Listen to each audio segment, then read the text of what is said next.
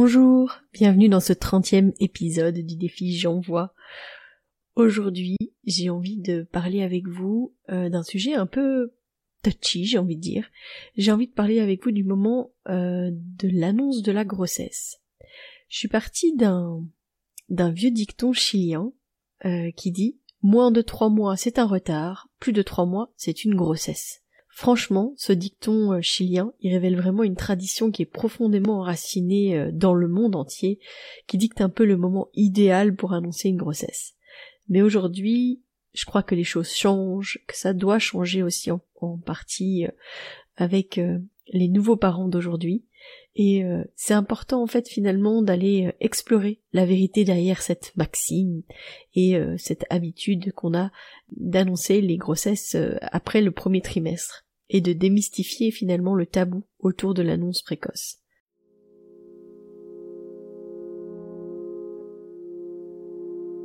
Bienvenue dans Bulle de Sage-Femme, le podcast qui déconstruit les croyances, démystifie les peurs sociétales, redonne toute sa place à la physiologie des femmes qui savent enfanter dans leur pleine puissance, mais aussi des bébés qui savent se mettre au monde.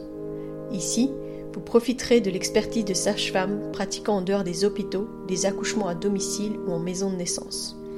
Nous souhaitons que vous trouviez les outils, les informations pour que vous puissiez être les acteurs de la naissance de votre bébé, et ce quel que soit le lieu où vous avez décidé de l'accueillir. Mon nom est Mélissa Chambard, sage-femme, maman de cinq enfants. À chaque épisode, je vous partagerai mes astuces, mes bons plans, mon expertise, des anecdotes, mais aussi des témoignages de parents, de sages-femmes et des rencontres inspirantes autour de la périnatalité, dans la bienveillance, la force, la puissance.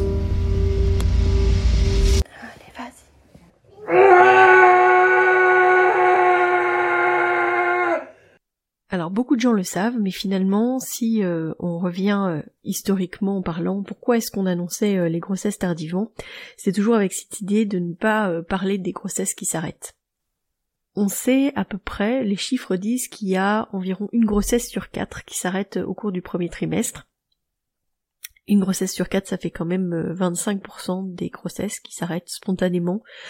C'est énorme et c'est sûrement un chiffre qui est sous-estimé. Pourquoi? Parce qu'il y a beaucoup de grossesses qui s'arrêtent euh, finalement dans les premières semaines, parfois même avant que la femme sache qu'elle est enceinte. Euh, et c'est un moyen de la, de la nature, de la génétique pour faire en sorte que toutes ces anomalies génétiques qui peuvent facilement arriver en fait euh, lors de la fécondation et euh, de la multiplication des cellules, etc., euh, ne perdurent pas tout simplement. Donc c'est une réalité, mais ça n'enlève en fait rien à ce qui est vécu par les couples, par les femmes dans ces moments-là. Quand on parle que techniquement c'est dû à quelque chose, ça ne doit pas en enlever finalement le sens propre de la perte du bébé. Je vous ai fait tout un, tout un épisode déjà sur euh, le thème des arrêts de grossesse, qui est l'épisode 17 qui s'appelle Accompagner les grossesses arrêtées. Je pense que cette semi-injonction de ne pas annoncer la grossesse avant le premier trimestre est liée à des craintes, à des croyances qui persistent autour des annonces précoces.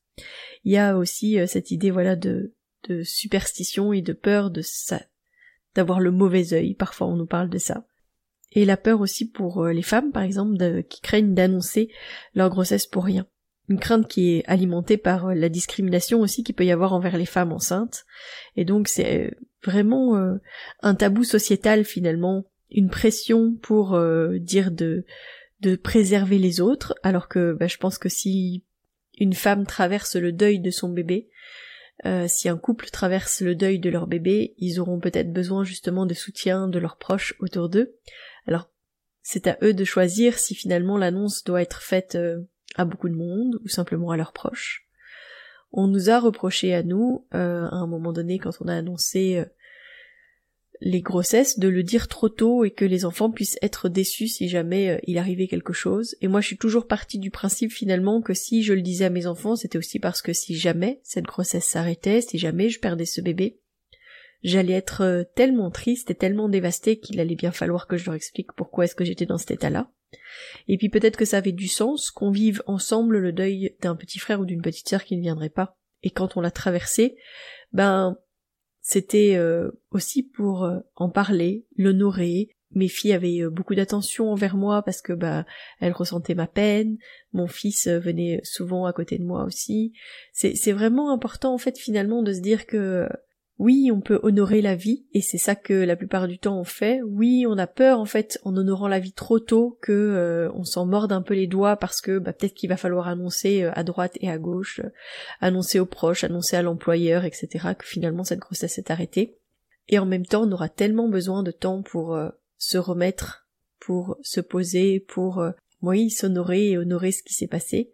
Même si parfois, bah, au contraire, les femmes, elles peuvent très bien ressentir euh, l'envie de tout de suite reprendre une vie active parce qu'elles veulent passer au-delà de ça, etc. Je crois qu'il y a aucune, il y a rien qui est mauvais finalement, parce que ça doit convenir à chacun. Et je pense que c'est ce que je vais vous dire tout le long de cet épisode, mais euh, c'est plutôt l'idée de se dire, euh, comme pour la naissance, comme pour l'accouchement, comme pour la grossesse, comme pour le choix de la parentalité. Il n'y a pas un seul bon choix. Je connais des gens qui euh, ont décidé par exemple de ne pas avoir d'enfants alors que moi j'en ai cinq, ça ne veut pas dire qu'on n'est pas capable de s'entendre et de discuter ensemble. Je crois que les choix doivent rester personnels. Le moment où on annonce une grossesse doit rester quelque chose de personnel.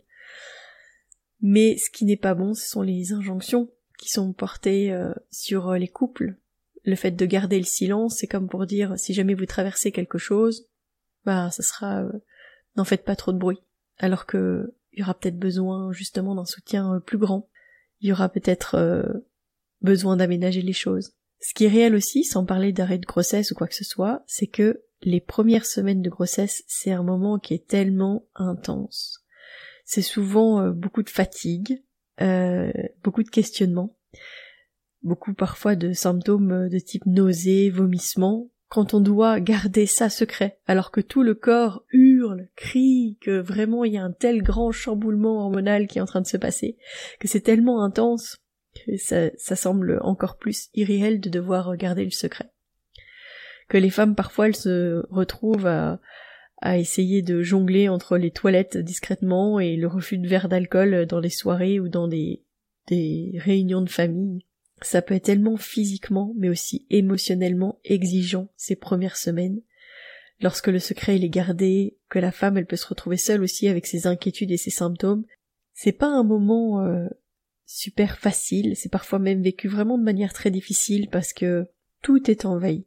Le corps, l'esprit, et garder le silence, ça peut vraiment accentuer ce besoin euh, de soutien précoce, crucial, qui peut euh, y avoir à travers ces premiers moments, ces premières semaines, etc. Et pourtant, on doit le taire, on doit pas le dire.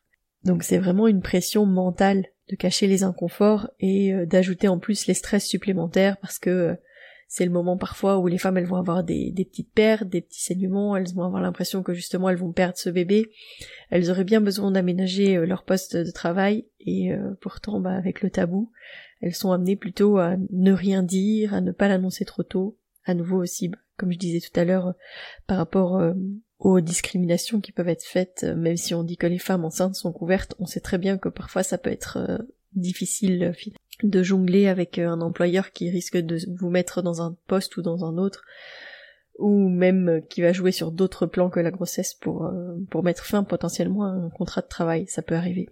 J'ai déjà eu aussi des témoignages de femmes qui me disent qu'à posteriori, avec l'expérience qu'elles ont vécue, bah elles se disent que si elles avaient partagé la nouvelle plus tôt, elles auraient peut-être amélioré leur qualité de vie parce que les trois premiers mois c'est tellement euh, souvent négligé au niveau social que ça révèle vraiment une, phase euh, cruciale où elles auraient eu besoin vraiment d'un soutien beaucoup plus important. Mais comme on ne le dit pas, comme on a peur, qu'on est dans l'angoisse, euh, et en plus qu'on a moins d'énergie, qu'on est fatigué, qu'il y a souvent de l'insomnie aussi bizarrement dans ces débuts de grossesse, parce que le, cerveau tourne en boucle sur euh, les questionnements, etc. Je vous l'ai déjà dit aussi que la grossesse, c'est comme une thérapie sauvage, donc ça vient remuer aussi et chambouler beaucoup de choses au niveau de notre lignée, au niveau de nos questionnements, au niveau de, de, de ce qu'on souhaite, de ce qu'on ne souhaite pas, etc. Donc c'est vraiment, euh, oui, un tsunami déjà émotionnel et psychique et que peut-être que de réfléchir à euh, quelles sont les bonnes personnes à qui on a envie de partager ça parce qu'on sait qu'elles nous soutiendront euh, et qu'elles feront en sorte qu'on puisse euh, oui se préserver dans certaines situations comme par exemple justement le repas de famille où on va pas vouloir boire et on va pas non plus forcément vouloir l'annoncer à tout le monde ben C'est peut-être ça aussi la bonne réponse, c'est de réfléchir à qui seront ces personnes précieuses. Alors à contrario, quand je dis que c'est peut-être injuste de mettre ce poids-là sur les couples, sur le fait de ne pas l'annoncer, à contrario, il peut y avoir des couples donc qui décident de ne pas annoncer la grossesse avant les trois mois, et ça euh, justement parce que ils sont prêts, si jamais euh, la grossesse s'arrêtait, à le vivre secrètement entre eux euh, et ne pas avoir le poids en fait de l'annoncer à tout le monde que ils ont perdu ce bébé.